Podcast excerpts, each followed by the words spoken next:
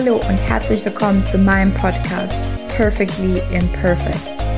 Dein Podcast für weniger Perfektion und dafür mehr Spaß im Leben. Schön, dass du hier dabei bist.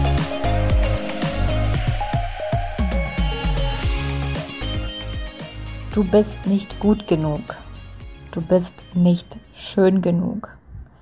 Die anderen sind viel besser wie du die oder der macht das ja schon viel länger als ich. Die wollen doch meine Meinung jetzt nicht hören. Hast du ihn erkannt? Darf ich vorstellen, das ist dein innerer Kritiker und genau um den geht es in der heutigen Podcast-Folge. Und damit nochmal ein herzliches Hallo. Ja, also der innere Kritiker. Also einige sind ihm total verfallen und lassen sich von seiner Stimme leiten. Das heißt, du bleibst in deiner Komfortzone stecken, weil du glaubst, du bist nicht gut genug, es reicht noch nicht und du gehst sehr, sehr wenige Risiken ein oder prokrastinierst sehr oft. Und dann gibt es die andere Gruppe, die kämpfen mit allen Mitteln gegen ihren inneren Kritiker an. Zum einen ist es mega anstrengend und ähm, die Wahrscheinlichkeit, dass du dem Perfektionismus verfällst, ist sehr, sehr groß. Du versuchst ja alles Mögliche, also versuchst dies noch besser zu organisieren. Du machst noch eine Ausbildung, ähm, du willst dich mehr fokussieren, um deinen inneren Kritiker das Gegenteil zu beweisen, dass du eben doch gut genug bist. Aber irgendwie scheint es doch immer nicht zu reichen. Also in diese zwei Richtungen kann es gehen. Ich möchte jetzt heute hier in der Folge auf drei Punkte eingehen, äh, die meiner Meinung nach wichtig sind, um den inneren Kritiker ähm, ein bisschen milder zu stimmen und äh, diese Stimmen im Kopf einfach ein bisschen zu reduzieren. Punkt Nummer eins ist es erstmal den inneren Kritiker zu verstehen, weil ich glaube, dass er oft sehr, sehr falsch verstanden wird wenn wir jetzt uns diese Stimmen anhören, eben wie du bist nicht gut genug, ach, die wollen doch meine Meinung nicht hören oder ähm, was willst du denn jetzt? Ähm, die anderen sind ja viel besser. Dann bekommt man schnell den Eindruck, dass ähm, ja, er lässt, er lässt uns an uns selbst zweifeln, dass er uns was Böses will. Aber der Kritiker will eigentlich ganz was anderes von uns. Und zwar will er uns beschützen. Er will uns davor beschützen, dass wir uns blamieren oder dass wir ausgeschlossen werden. Und das ist ein Ursystem, das in uns fährt. Das kannst du nicht, das kannst du nicht ausschalten. Das, das ähm, ja, ist in uns verankert. Und das ist wichtig zu verstehen. Ja? Der innere Kritiker will dir nichts Böses. Und äh, vielleicht um ein Beispiel zu nennen, damit es ein bisschen greifbarer wird. Du kannst dir vorstellen, es ist wie eine Mutter, die ihr Kind beschützen will. Wir wollen ja von unserer Mutter auch nicht hören, ach Kind, oder von unseren Eltern, tu das nicht, ach, ist das eine gute Idee. um mir das Bayerisch mal ein bisschen reinzubringen. Aber wir wissen dann oft vielleicht ähm, zugegebenermaßen erst im Nachhinein, wenn wir dann erwachsen sind, dass es eben nicht deswegen ist, weil sie uns bevormunden will oder weil sie uns etwas Böses will, sondern weil sie eigentlich ja Angst um uns hat, beziehungsweise auch vielleicht eben halt nur das Beste für uns will. Und so kannst du dir den inneren Kritiker auch vorstellen. Und du würdest jetzt zum Beispiel zu deiner Mama jetzt auch nicht sagen, jetzt sei doch mal still oder geh endlich weg, also es sei denn, du bist in der Teenagerphase. Du würdest eher sagen, hey, ähm, äh, Mama, du musst dir keine Sorgen machen, ich habe das schon alles im Griff, beziehungsweise ähm, würdest erklären, was du dann eben vorhast. Und ich hoffe, der Unterschied ist eben ein bisschen klar geworden. Und es spielt auch schon ein bisschen in Punkt Nummer zwei rein. Das heißt, Punkt Nummer zwei ist, geh ins Gespräch mit deinem inneren Kritiker. Das klingt jetzt irgendwie so ein bisschen äh, schizophren, aber es hilft wirklich, sich mit diesem inneren Kritiker zu unterhalten. Ne? Ähm, weil die meisten Menschen wollen eben diese Stimmen nicht hören. Sie wollen sie weghaben. Vor allem, wenn du vielleicht in einer Position bist, in der du eventuell Selbstvertrauen ausstrahlen musst, Schrägstrich solltest oder die Erscheinung nach außen hin erwecken willst, alles im Griff zu haben ähm, und, und mutig zu sein, ja.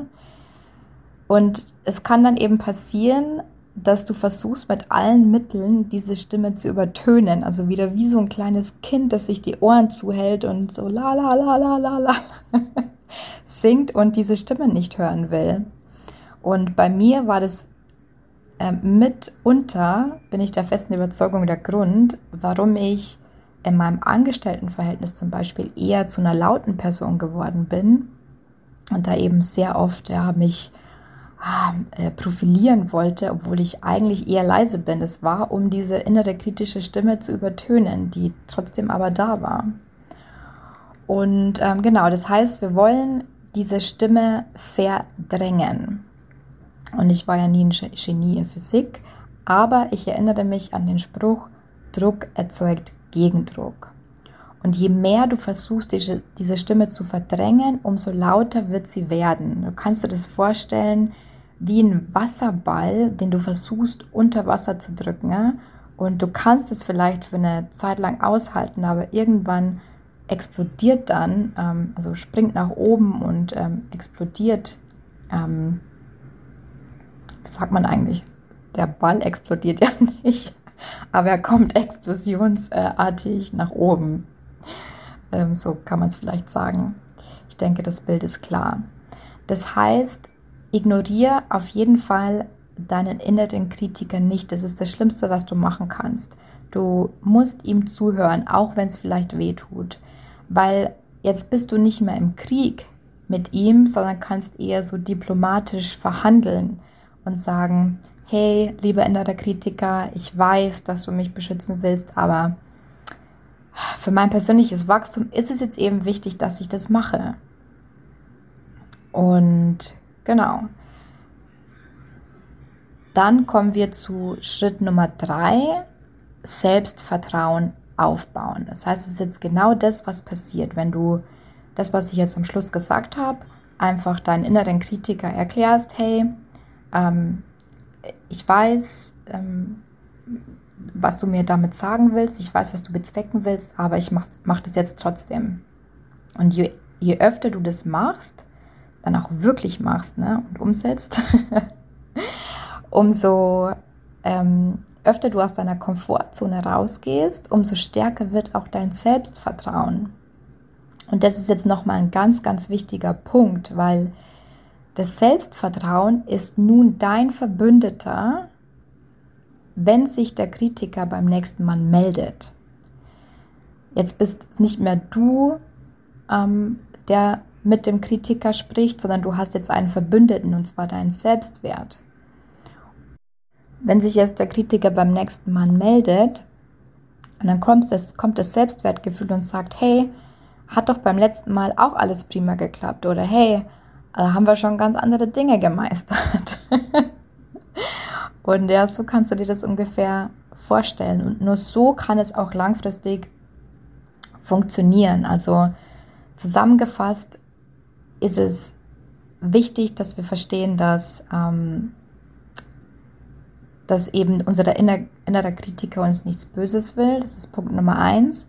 Punkt Nummer zwei ist, ähm, dass er Teil von uns ist, dass wir uns, dass wir ihn nicht ignorieren können und ihm zuhören und auch ins Gespräch gehen mit dem inneren Kritiker. Und Nummer drei ist eben, ähm, dieses Selbstvertrauen eben aufzubauen und das dann auch eben als ähm, Verbündeten zu nutzen, wenn sich der Kritiker meldet.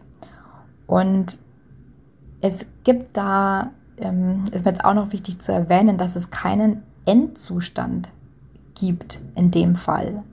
Natürlich werden bestimmte Dinge mit der Zeit einfacher und die dir jetzt schwer fallen, die machst du dann irgendwann mit links weil es eben diese Übung ist von diesem Selbstvertrauen aufbauen.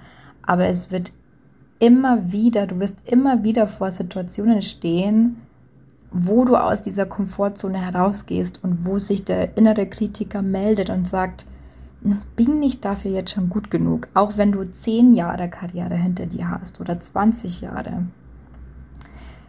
Ich bin der Meinung, es gibt niemanden, egal ähm, in meinem Bereich, wie viele Follower der hat oder ähm, wie viele Kurse der gegeben hat, wie, vor wie viel hundert Leuten der gesprochen hat ähm, oder auch im Angestelltenverhältnis. Ich kenne niemanden, der nicht diese inneren kritischen Stimmen ab und zu hätte.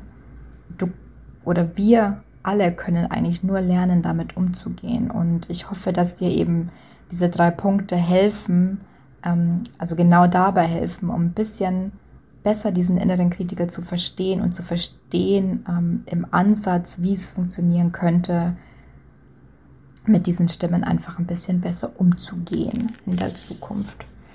Das war's für heute. Ich freue mich, dass ich ähm, es relativ schnell geschafft habe. Äh, ich nehme ja immer vor, kürzere Podcast-Folgen aufzunehmen. Ähm, ich würde mich freuen, wenn du mir gerne deine Gedanken dazu da lässt. Also ich sage das nicht einfach immer nur so, ne? Ihr dürft euch wirklich gerne, gerne melden. Ne? Ähm, ich beantworte gerne Fragen. Ähm, schreibt mir einfach. Ihr findet ähm, überall, wo ihr mich finden könntet, ist in den Show Notes. Und ansonsten hören wir uns beim nächsten Mal. Macht's gut, ihr Lieben.